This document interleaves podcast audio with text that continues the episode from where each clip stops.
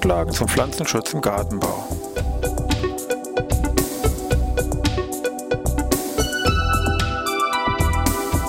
Ein wöchentlicher Podcast der Forschungsanstalt für Gartenbau an der Fachhochschule Weinstefan von und mit Thomas Lohrer. Für Gartenbaustudenten und alle anderen, die sich für Krankheiten und Schädlinge an Pflanzen, deren Biologie und Bekämpfung interessieren. Thema heute Hallimasch.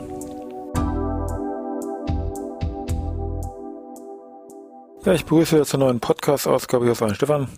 Pflanzenschutz im Gartenbau. Es geht also heute um einen ja, berühmten Pilz, den man eigentlich jetzt so im Wesentlichen aus dem forstlichen Bereich kennt, der aber auch mittlerweile hier den Weg in die ja, Privatgärten und die Obstanlagen hier, öffentliches Grün hier gefunden hat und hier auch sein Unwesen treibt. Die Rede ist hier vom Hallimasch Armillaria melea, beziehungsweise äh, muss man sagen, der ist bereits 1790 von Wahl, also im Dänen, als Agaricus meleus beschrieben worden, also auch den Namen hört man manchmal noch, aber eben Armillaria melea ist jetzt der, sagen wir hier, der gültige Name. Das ist ein bodenbürtiger Pilz. Das ist bereits früh erkannt worden auch früher, sage ich mal, sehr schön umschrieben worden. Ich habe hier eine Hinweis auf eine Veröffentlichung von Frömbling 1915, der das mal so formuliert hat. Tief im Dunkeln, unterirdisch überfällt er seine Opfer, also hervorragend. So hat man früher also wissenschaftliche Titel geschrieben, das ist heute nicht mehr üblich, schade eigentlich. Also ein bodenbürtiger Pilz mit einem sehr breiten Würzpflanzenspektrum, leicht 600, 700 verschiedene Pflanzen im Bereich Laub- und Nadelgehölze sehr breit aufgestellt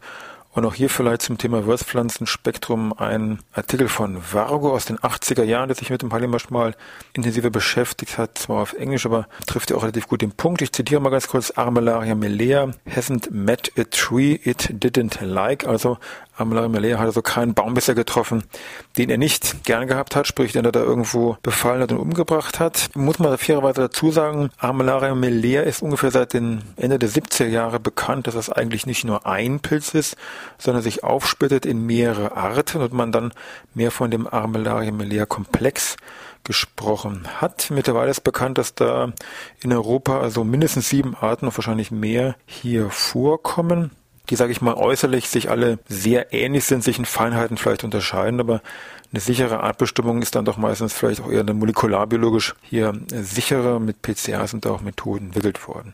Wichtig für uns ist nur aus Sicht des Pflanzenschutzes, dass sich diese einzelnen Arten innerhalb dieses Komplexes in ihrer Pathogenität zum Teil recht deutlich unterscheiden.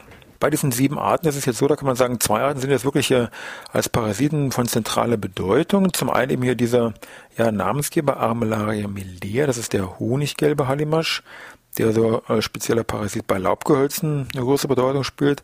Daneben Armillaria ostoje, das ist der dunkle Hallimasch, der letztendlich das Pendant im Bereich der Nadelgehölze, sage ich mal, darstellt. Da gibt es ähm, drei weitere Arten, die jetzt im Wesentlichen so als Saprophyten oder Schwächeparasiten, sagen wir so gemischt hier irgendwo auftreten. Armillaria borealis, der nördliche Hallimasch, Armillaria gallica, der gelbschuppige Hallimasch und Armillaria cepistipes, der keulige Hallimasch.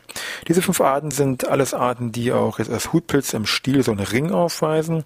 Da gibt es noch zwei weitere Arten, also Hallimascharten, die jetzt keinen Ring am Stiel besitzen. Das ist einmal Armillaria tabescens, da heißt auch so ringloser Hallimasch und äh, Armillaria ectypa, der Moorhallimasch. Und daneben gibt es eben noch wirklich weitere Arten, die da in Afrika, Asien, Nordamerika, Australien und so weiter vorkommen. Also das sind jetzt einmal so bei uns hier die wichtigsten sieben Arten, die in Mitteleuropa vorkommen, wobei ich meine, ich habe schon gelesen, dass es jetzt acht sind. Also auch da geht es wahrscheinlich nach oben entsprechend weiter.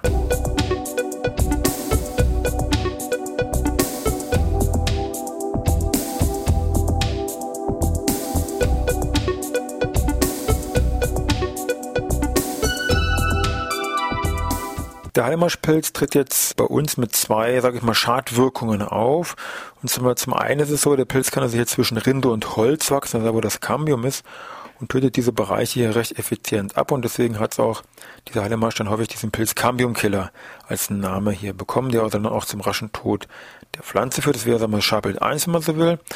Die andere Option, die der Pilz hat, ist, äh, dass er nicht hier als Cadmiumkiller auftritt, sondern sich mehr im, sag ich mal, Holzkern aufhält, mehr im tieferen Bereich, also eine Kernfäule hier im unteren Bereich hervorruft, deswegen auch mehr als Stockfäule bezeichnet wird.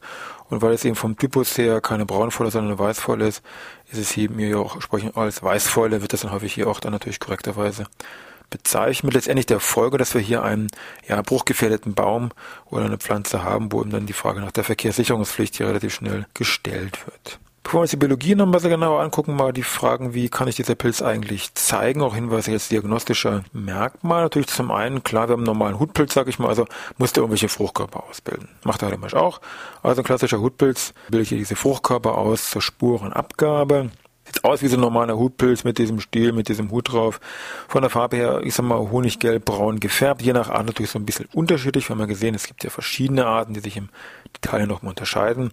Fruchtkörper, wann treten die auf? Meistens so vom Trend her, kann man sagen, so Spätsommer, Herbst ungefähr. Also Juli bis September, so je nach Art, die einen früher, die anderen später.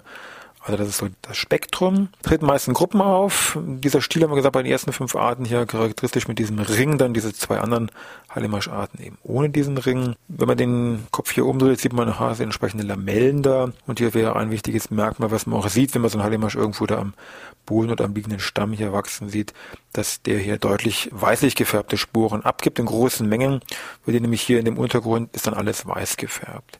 Das ist ein wichtiges Unterscheidungsmerkmal übrigens auch zu einem ähnlichen Pilz, der so optisch Fruchtkörpern hier ähnlich ausschaut, mit der sparrige Schüppling, der ebenfalls an Laubgehölzen hier schädigend auftritt, der aber ganz charakteristische braun gefärbte Sporen hat, also was deren Sporen da abgibt, sind deutlich braun gefärbt, aber auch diesem fehlt zum Beispiel hier so ein Ring. Ja, da würde man sagen, ja gut, was haben wir denn noch? Gut, dieses Pilzmyzel, aber das kann man ja nicht sehen. Da gibt es vom Heilenbarsch eine Besonderheit, der also neben diesen Fruchtkörpern auch sogenannte Rhizomorphen ausbildet. Und zwar zwei verschiedene, die auch völlig anders aussehen. Zum einen die sogenannten Bodenrhizomorphen, wurden auch früher teilweise als Rhizomorpha subterranea bezeichnet.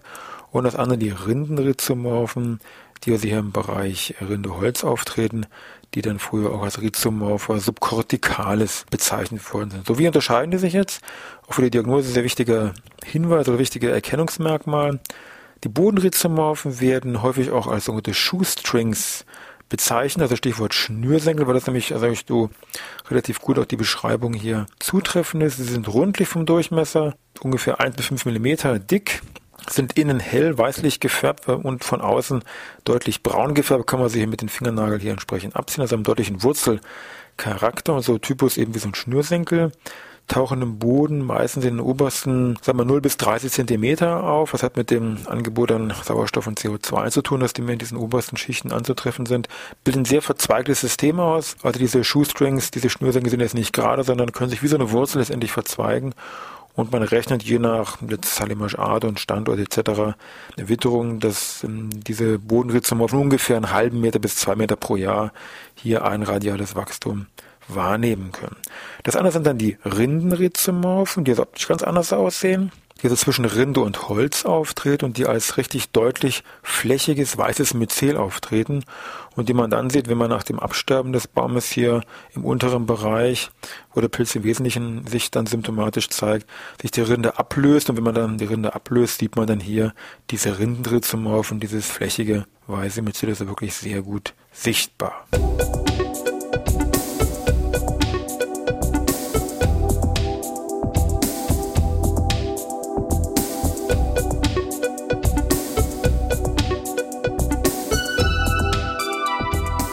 Ja, da uns mal die Infektionswege an, wie jetzt so eine Hallimasch so ein Laubernadelgehölz infizieren kann. Jetzt nicht im Detail, sondern nur die groben Wege. Was gibt es denn da an Möglichkeiten? Zum einen natürlich würde man vermuten, klar, wenn man Fruchtkörper, da werden Spuren abgegeben, also erfolgt darüber die Infektion.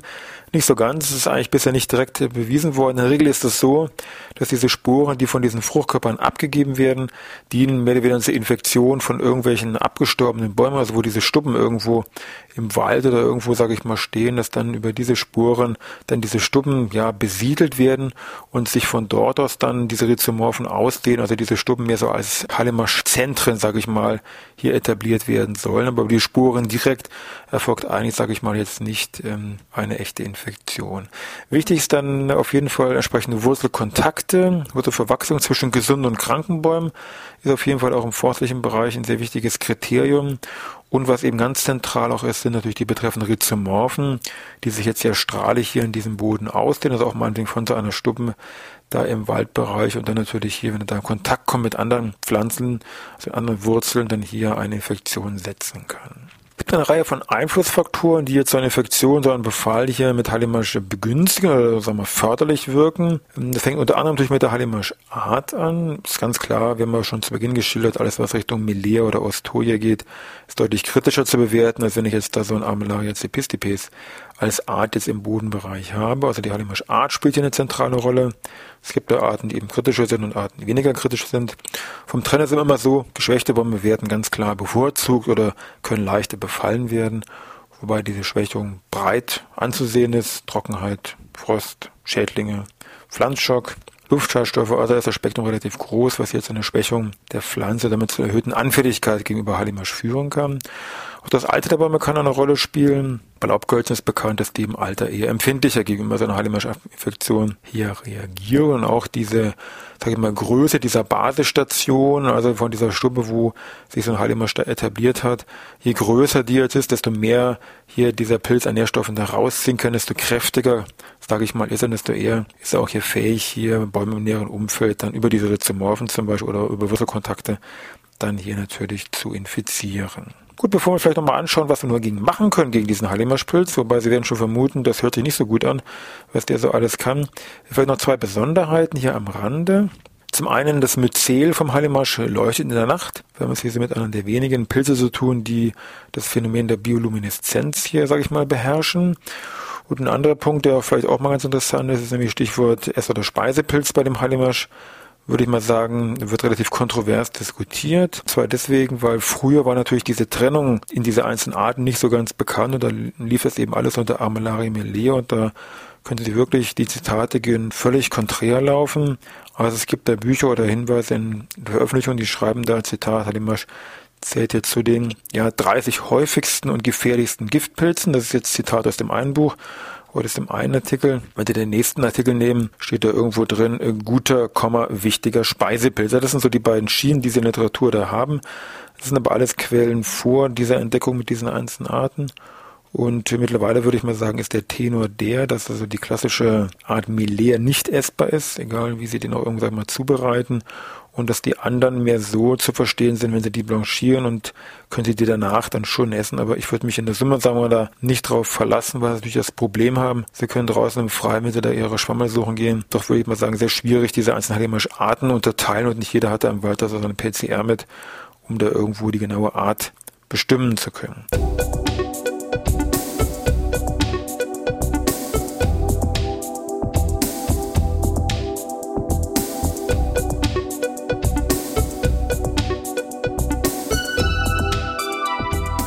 Ja, was also tun beim Hallimasch-Befall vorbeugend aktiv? Ähm, wie Sie schon vorhin gehört haben, aktiv geht da so gut wie im Prinzip gar nichts. Läuft da alles mehr so Richtung, sag ich mal, vorbeugend. Wir listen mal so ein paar Sachen einfach auf die man wissen sollte. Einen natürlich ganz klar funktionelle Kontrollen im Bestand, ob da von Heidemarsch befallene Pflanzen dabei sind. Wenn ja, die sind da wirklich nicht mehr irgendwo zu retten. Die sollte man also hier frühzeitig entfernen. Und wenn man sie eben entfernt, nicht nur, ich sag mal, absägen, sondern sie müssen auch ganz zentral, dieser, dieser Wurzelbereich, diese Stubben müssen raus, weil das damit dann so die nächste Zentrale vom Hallimasch dann wäre, wo die sich hier wunderbar von dort aus weiter ausbreiten können. Also relativ mühsames Geschäft wenn man das ernsthaft betreiben möchte, diese Stubben mit diesen Wurzelbereichen müssen hier raus. Bei benachbarten Pflanzen sollte man auf jeden Fall zwingend, gerade was so Heckenpflanzen angeht, Wurzelverletzungen vermeiden, weil natürlich dadurch eher die Pflanzen wieder geschwächt sind und eher dem Pilz im Heilemasch eine Gelegenheit gegeben wird, diese Pflanzen hier zu infizieren. Alle Faktoren, die jetzt zur Erhöhung der Anfälligkeit führen, also Stichwort diese Trockenheit, Schädling und Co., sollte man natürlich sofern möglich irgendwie vermeiden oder zumindest begrenzen. Eine aktive Maßnahme gibt es noch im Sinne von Schutz von angrenzenden Anlagen, wie man das bewerkstelligen könnte. Früher in den 70er Jahren im Bereich im Forstbereich hat man über Isoliergräben nachgedacht. Ähm, heute geht das mehr in die Richtung, dass man sagt, gut, man kann da irgendwelche dickeren Plastikfolien in den Boden senkrecht einziehen, ungefähr eine Tiefe von über einem halben Meter. Dann geht man davon aus, dass hier dieser Halemasch mit seinen Rhizomorphen diesen Bereich nicht mehr durchdringen kann und man angrenzende Anlagen dadurch irgendwo zumindest einen gewissen Schutz liefern kann. Auch irgendwelche Bäche, Flüsse oder ähnliche wasserführenden Teile, sage ich mal, können einen Schutz gegenüber Hallimasch liefern, weil zumindest ist bisher das nicht bekannt gewesen, dass, die, dass diese Rhizomorphen jetzt irgendwie aktiv irgendwelche Flüsse da untergraben können, weil eben diese Rhizomorphen nur in dieser obersten Schicht da aktiv sind. Also auch da wäre so ein Fluss, der ständig Wasser führt oder ein kleinerer Bach mit Sicherheit auch eine, zumindest für die Rhizomorphen eine Barriere. Natürlich nicht für die Fruchtköpfe, wenn die Sporen hier über die Luft verbreitet werden. Auch so natürlich können diese Sporen problemlos irgendwelche kleineren Bäche hier übertragen werden. Das ist ganz klar. Also auch Fruchtkörper entfernen wäre eine gewisse Maßnahme, aber natürlich nur sehr begrenzt, was hier den Erfolg natürlich damit angeht. Also man würde eher die Verbreitung hier des Pilzes etwas ähm, eindämmen. Über Pilzantagonismen wurde auch viel nachgedacht, auch viel geforscht, viel beimpft, mit aber in der Summe kann man sagen relativ wenig direkten, konkreten, wiederholbaren, praxisnahen Erfolg. Also da ist, tut sich eigentlich, sage ich mal, in dem Sinne für die Praxis wenig bis gar nichts. Stichwort Kompostierung wäre noch wichtig. Ähm, Abtötung des Pilzes ist über eine Kompostierung, wenn die entsprechend warm genug hier die Temperatur im Innern erreicht wird, äh, gesichert. Es gibt da Versuche. Also Kompostiertemperatur 70 Grad, zwei Tage, dann wäre Halimasch als jetzt Zugabe hier vom Versuch her auch abgetötet. Also auch eine Kompostierung würde hier eine sichere Halimasch-Abtötung zur Folge haben, ist auch schon mal wichtig ähm, zu wissen. An aktiven Maßnahmen, natürlich wurde da viel mit irgendwelchen Fungiziden oder irgendwelchen anderen Mitteln hier getestet. In den 70er Jahren gab es mal ein Mittel, das hieß Armilatox, kann man schon sagen, toller Name, schon sehr verkaufsfördernd. Aber dann 30 Jahre davon nichts mehr gehört. Also im direkten Bekämpfungsmitteleinsatz gibt es da auch nichts, was da empfohlen werden kann. Es gibt immer so Veröffentlichungen wieder, dass die mit verschiedenen, meist systemischen Fungiziden hier einen Versuch gemacht haben. Also auch hier letztens mit Propiconazol, ähm, Triazol, recht gute Wirkung, zumindest in vitro ganz toll und in vivo, also am lebenden Objekt, sage ich mal, wohl schon gewisse positive Effekte, aber auch jetzt nichts, was jetzt, sage ich mal, durchschlagend im Sinne von jetzt auch kurativ da irgendwo gewesen ist. So eigentlich dann zum Hallemarsch, ein Pilz, der, also wie geschildert, mehr aus dieser forstlichen Ecke kommt, der aber, wie jetzt auch eingangs geschildert und wie Sie jetzt auch gemerkt haben, auch im Obst- und im Hausgartenbereich hier teilweise für recht große Probleme sorgt. Ich habe eine Veröffentlichung rausgesucht aus dem Jahre 2009, also gar nicht so alt. Also Zitat, Hauptursache für das derzeitige Absterben jüngerer Süßkirschbäume im alten Land ist Wurzelbefall durch Hallemarschpilze. Punkt. Also dann kann man schon sehen, das ist wirklich jetzt nicht nur blanke Theorie, sondern auch in der Praxis ein größeres Thema. Also Grund, hier mal einen eigenen Podcast zu machen zum Thema Hallimasch. Ja, ich wünsche Ihnen was, schöne Woche noch und wir hören uns dann wieder nächste Woche Dienstag.